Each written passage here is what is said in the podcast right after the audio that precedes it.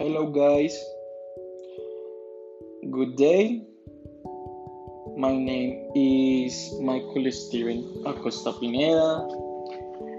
I am 28 years old.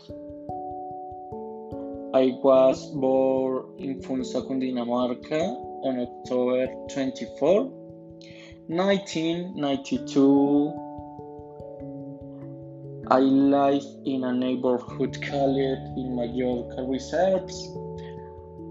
I'm the head of supplies in manufacturing company. I have a daughter in J in five years old.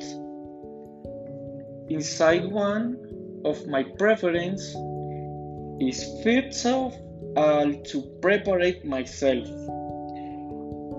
as a professional since I really like to read about economics and new trends in the industry.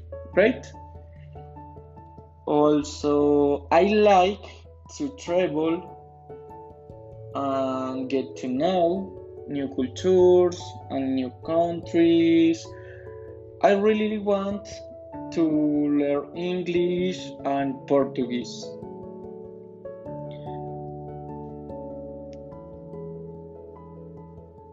I like to share time with my family and do exercise. Also, like to go cycling with a group of my friends. I have two brothers uh, named Karen and Santiago, who are 24 and 18 years old. My parents are named Carlos Alberto Acosta and Monica Maria Pineda, and they are both 47 years old. My daughter is named Emily and my coupling Jimena. My routine is to get up at 4:30 o'clock in the morning to go out exercise at the 6 o'clock. I take a shower and breakfast not around 6:30 and I go to work at 7 7 o'clock. I go out at 5 in in uh, 5 o'clock in the afternoon and get home.